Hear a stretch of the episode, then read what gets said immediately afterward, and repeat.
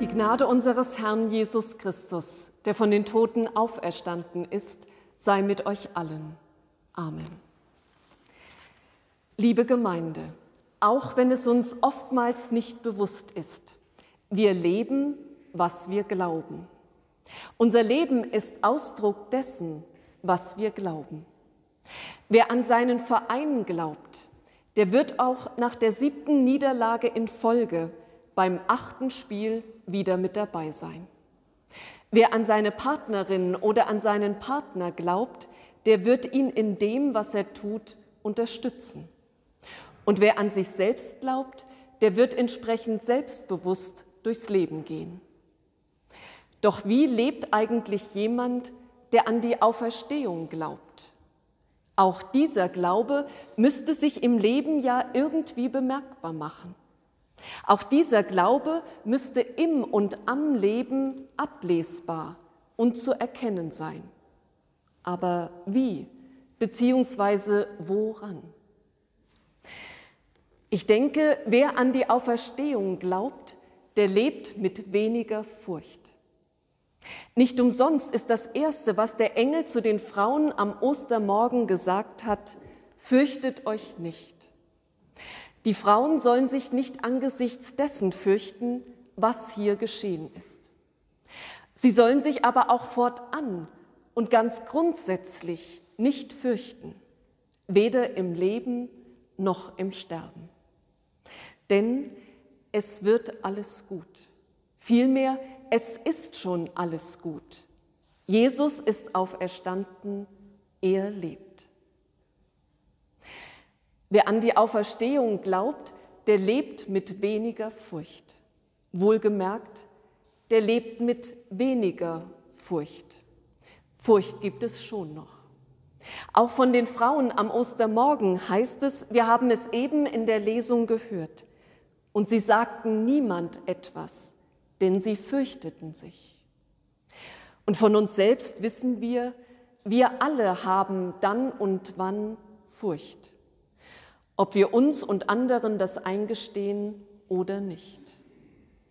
Die einen fürchten sich im Dunkeln, die anderen bei Gewitter. Die einen fürchten sich, wenn sie alleine sind, die anderen fürchten sich, wenn viele Menschen um sie herum sind. Die einen fürchten sich vor Überlastung, die anderen fürchten sich vor Langeweile. Die Furcht scheint zu unserem Leben dazuzugehören. Und manchmal ist die Furcht sogar gut, dann nämlich, wenn sie uns vor einer Gefahr warnt.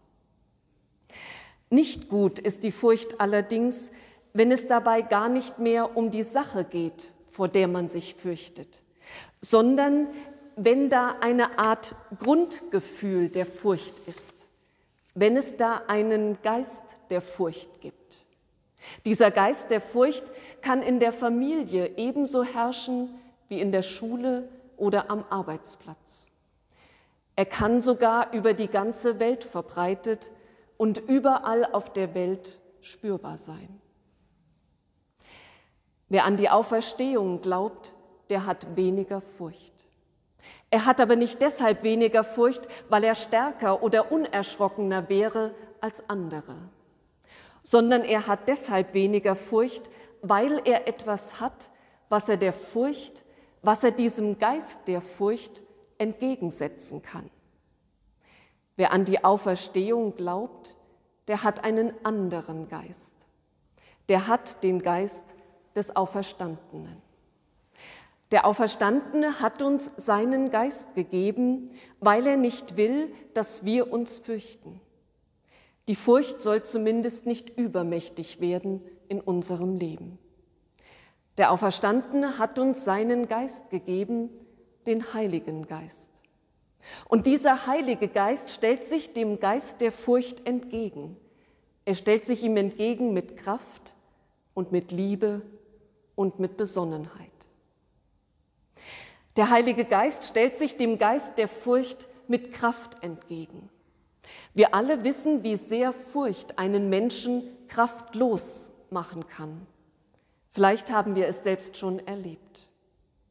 Wir alle kennen aber auch das andere, Wir kennen auch Situationen, in denen wir es geschafft haben, unsere Furcht, wie immer sie auch aussehen mag, zu überwinden. Und wenn es nur für einen Moment war. Wir kennen Momente, in denen wir eine Gelegenheit beim Schopf ergriffen haben, ohne genau zu wissen, was am Ende dabei herauskommen wird.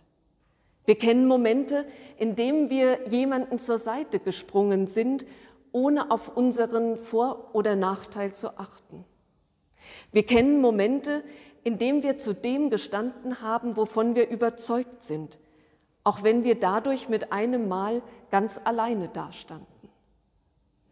Und genau in diesen Momenten war er am Werk.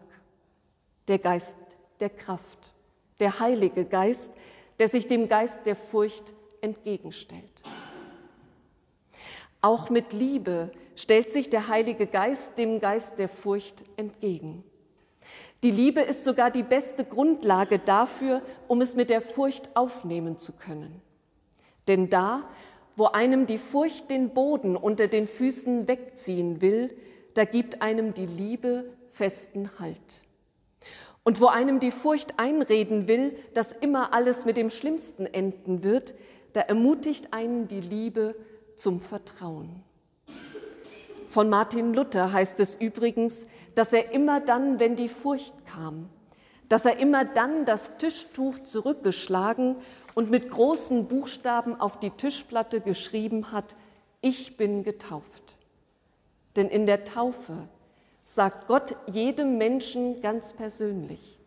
In der Taufe hat er uns, jedem und jeden von uns, ganz persönlich gesagt, ich liebe dich. Und das heißt, ich stärke dich, ich helfe dir, ich stehe fest an seiner Seite und darum fürchte dich nicht. Und schließlich stellt sich der Heilige Geist dem Geist der Furcht mit Besonnenheit entgegen. Besonnenheit. Was meint dieses altertümlich anmutende Wort eigentlich? Bei der Besonnenheit geht es im wahrsten Sinne des Wortes darum, zur Besinnung zu kommen. Das ist dort, wo der Geist der Furcht herrscht, besonders wichtig. Denn Furcht kann einem Menschen die Sinne rauben. Wer Furcht hat, der ist oft wie von Sinnen. Er kann keinen klaren Gedanken mehr fassen, er kann überhaupt nicht mehr denken, er kann auch nicht mehr sehen, zumindest nichts außer dem, was ihm Furcht bereitet. Wenn sich der Heilige Geist dieser Besinnungslosigkeit entgegenstellt, dann wird ein Mensch wieder ruhig.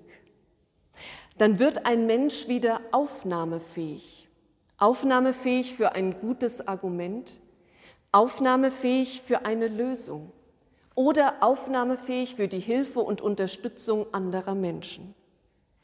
Dann kann er die Dinge aus einer anderen Perspektive oder von allen Seiten betrachten. Besonnenheit ist etwas, das wir in diesen Zeiten dringend brauchen, sowohl im öffentlichen und politischen Bereich als auch im privaten und persönlichen Bereich. Wir brauchen es, dass wir vor allem reden und vor allem handeln, ruhig werden und nachdenken und am besten noch beten. Wir leben, was wir glauben. Unser Leben ist Ausdruck dessen, was wir glauben, auch dann, wenn das, woran wir glauben, kaum vorstellbar ist. Auch dann, wenn das, was wir glauben, unbewiesen oder vielleicht sogar unbeweisbar ist. Unser Leben ist dann selbst Beweis dafür, woran wir glauben. Die Auferstehung ist etwas, das kaum vorstellbar ist. Die Auferstehung ist etwas, das unbewiesen und letztlich auch unbeweisbar ist. Aber wenn wir an sie glauben, beziehungsweise wenn wir an den Auferstandenen glauben, dann ist ein Leben mit weniger Furcht der beste Beweis dafür, dass es die Auferstehung tatsächlich gibt.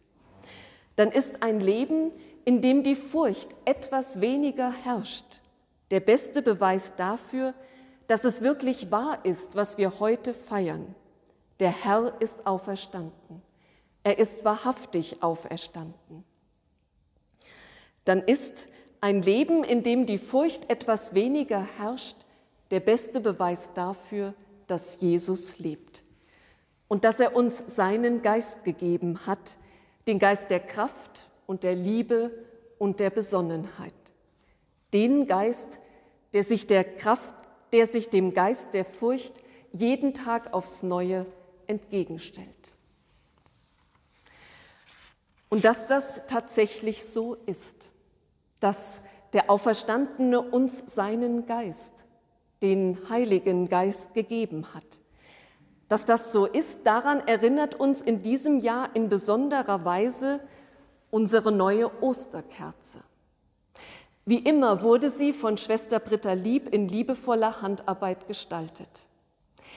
In diesem Jahr ist auf unserer Osterkerze ein Kreuz zu sehen, ein Kreuz, das in Flammen zu stehen scheint. In der Bibel sind Flammen das Zeichen des Heiligen Geistes. Sie sind Zeichen dafür, dass er da ist und dass er am Werk ist, in uns und in unserer Welt.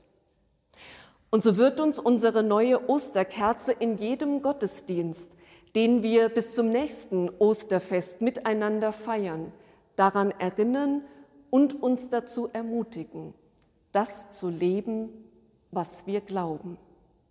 Sie wird uns daran erinnern und dazu ermutigen, mit etwas weniger Furcht zu leben, weil er lebt, weil Jesus auferstanden ist. Und der Friede Gottes, der höher ist als alle Vernunft, bewahre unsere Herzen und Sinne in Christus Jesus, unserem Heiland und Herrn. Amen. Sie hörten einen Predigt-Live-Mitschnitt aus der evangelischen Kirchengemeinde der Versöhnungskirche Matthäuskirche Fulda, Pfarrerin Tina Öhm-Ludwig.